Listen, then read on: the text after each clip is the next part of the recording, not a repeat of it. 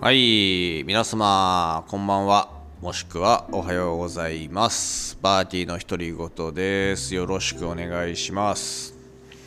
えー今回はですね、えーこれまでの収録史上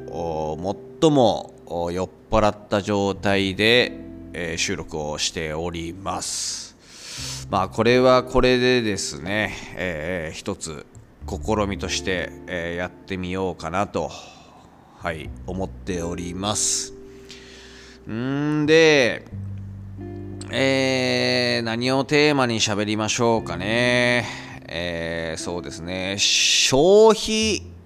消費だけでいいのか問題を喋ってみようと思います。まあ、個人的には、あ一番ややこしくて、えーまだ脳内で整理がついてない問題ですね。えーでこういうのに関しては、ああえて、えー酔っ払っている時に酔っ払っていることを言い訳にして勢いで撮ってみるのもありなのかなとか思いましてはいえーじゃあ消費だけでいいのかという話をしてみたいと思います。んで、これはですね、まあ、ここ最近なんですが、あ特に、えーまあ、コロナ以降とかそうなんですかね。えーまあ、やっぱり、えー物理的に外に、えー出て体験すること身をもってやる経験遊び、えーそういったものに比べて、えーただただあ基本的には消費するだけというようなあコンテンツが増えたんじゃないかなと。でそしてそれに、えーなんでしょうね、えーその消費で済ませている人々も増えたんじゃないかなと思っているとこなんですよね。でまあ分かりやすくまああプライムビデオであったり、えーネットフリックスであったり、えーそういったものをですねまあ家で、えー布団に寝っ転がって、えーただただあ消費してしまう。うんまああー YouTube のとと YouTube が普及したぐらいからまあ YouTube もね、えーそうなのではないかとは思うんですけれども、うん、でこれに対して、えーて言うんでしょうね。まあ、例えば、えーなんでしょう、まあ、映画でもアニメでもドラマでもすべからくそうではあるんですけれどももちろん素晴らしい作品あるわけですよ。で、えそれを見て、え感動する何かしら金銭に触れる感情が左右されるとかね、えーまあ、思考に、えー新しい観点がプラスされるとか。あ、まあ、もちろんねそういった要素あるわけですけれども、えーまあ言ったらインプットですよね。インプットのみの最たることですよね。で、えーそれをこう消費するだけ、えーというのはあいかがなものかと、うん、思うわけですよ。まあ、見て感動したあ何かあ心にぽっかり穴が開いたとか、うん、でそれをして、えーまあ言うたらですよ、まあ、受け手として何かしらの影響を受けたとして、えーそれをですね、えーその後何かしらあーその感情であったりその体験によって何かを創作にはつながっていなかったりするわけですよね。えー、クリエイト側にはつながってないアウトプット側にはつながっていなかったりとかあすることも増えたんじゃないかと。で思ってみたんですがあでこれをですねそうですね思ってみたんですよ思ってみたんですがあよくよく考えると、まあ、僕がですねまあ間もなく40歳を迎える年ではありますけどもじゃあ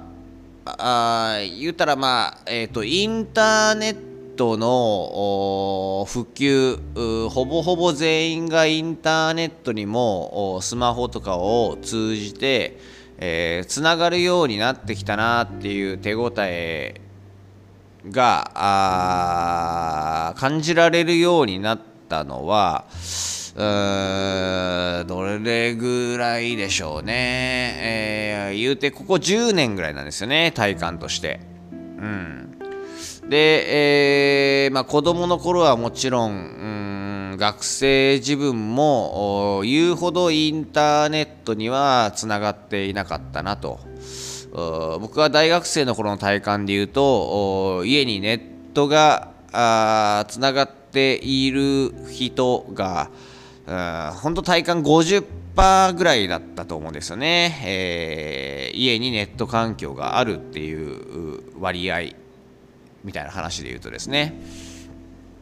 でこれはまあいわゆる、まあ、Web2.0 みたいなあ話で言われるところですけれども、まあ、まず1.0ですね。最初のインターネット普及段階ではあそれまでと同じように基本的にはあ一定数何らかの力を持っている人とかあ組織が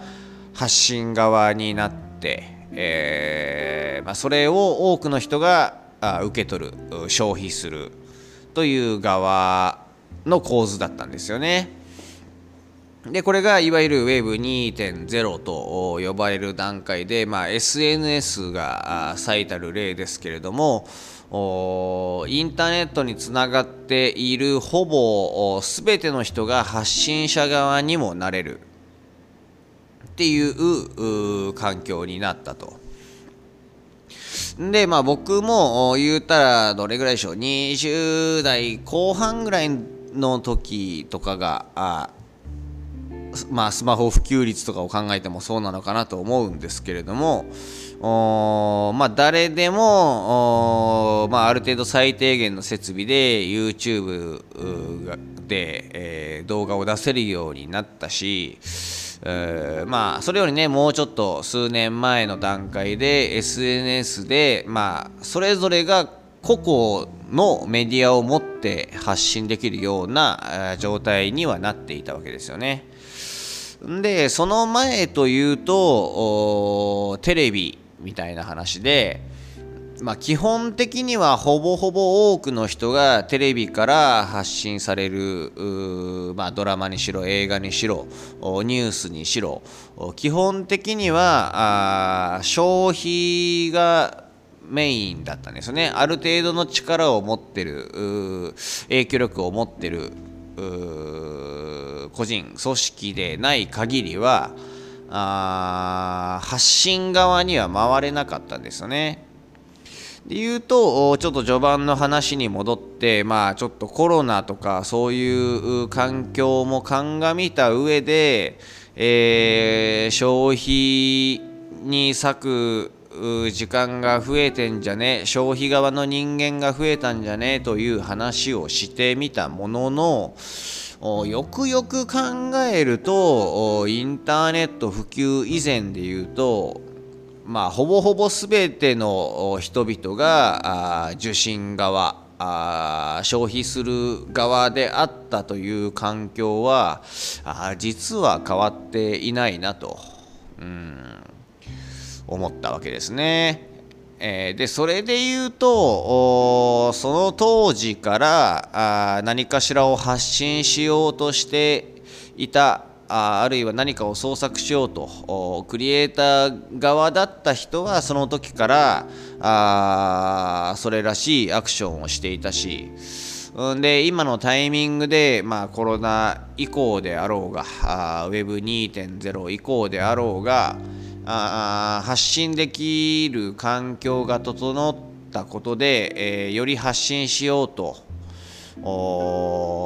する側に回ったあ、まあ、する人自体は増えたとは思うんですけれどもそうする人はそうしているし、えー、それでも相変わらずほぼ大半の側の人は、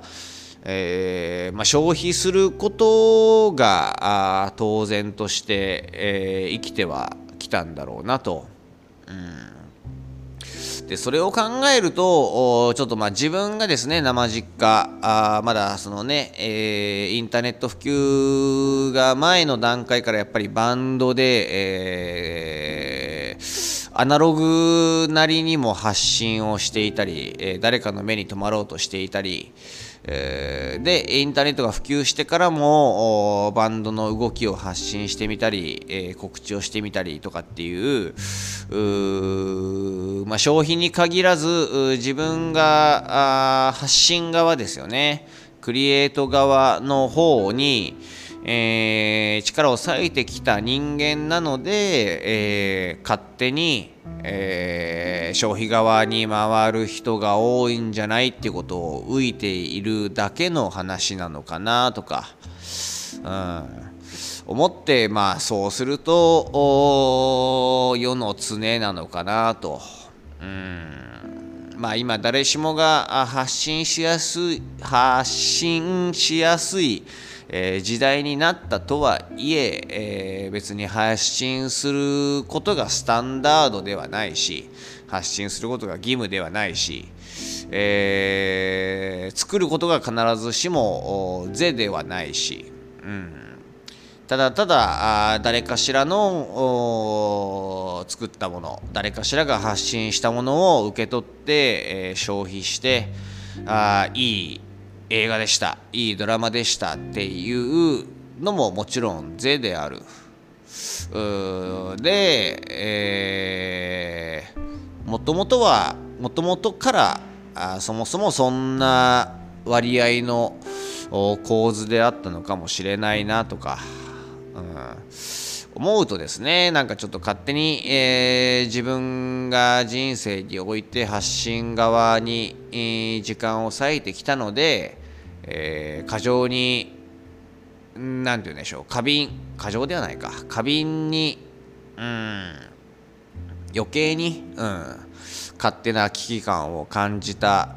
感じていただけなんだろうなとか、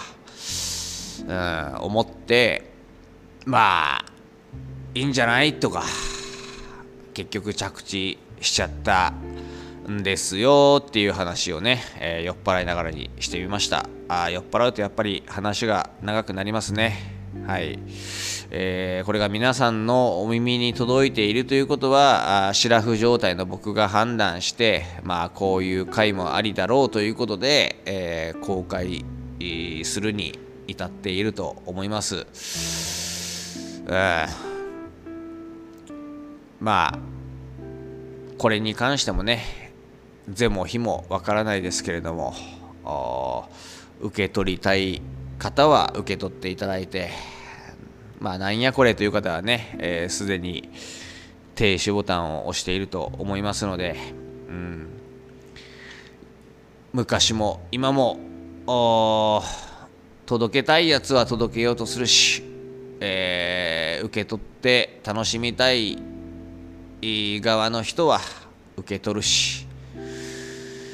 世界なんてもんはね、えー、大して変わっていないのかもしれません。ありがとうございました。